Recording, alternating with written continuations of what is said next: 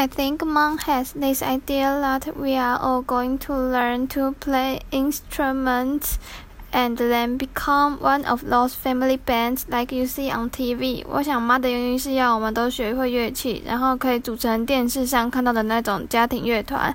That really has heavy metal and that's the kind of music Rodrick and his band play。爸很讨厌重金属音乐，偏偏我的里克的乐团就是玩重金属。I don't think Mom really cares what Rodrick plays or listens to because to her all music is the same. same。我想妈根本不在乎罗德里克玩什么音乐或听什么音乐，对，因为对她来说所有的音乐都是一样的。In fact, Earlier today, Rodrick was listening to one of his CDs in the family room, and Mom came in and started dancing。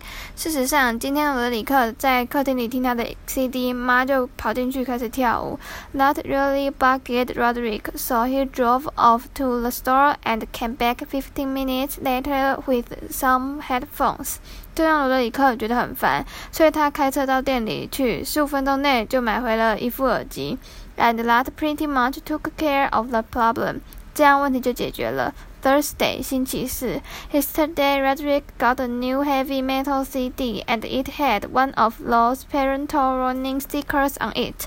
昨天罗德里克买了一片新的重金属 CD，上面有贴那种限制级的标签。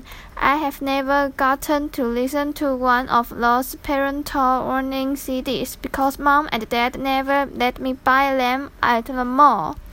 我从没听过限制级的 CD，因为去逛街的时候，爸妈从不让我买。So I realized the only way I was gonna get a chance to listen to Rodrick's CD was if I snuck it out of the house。所以我唯一能听这片 CD 的机会，就是把它偷偷带出去。This morning after Rodrick left, I called up Rowley and told him to bring his CD player to school。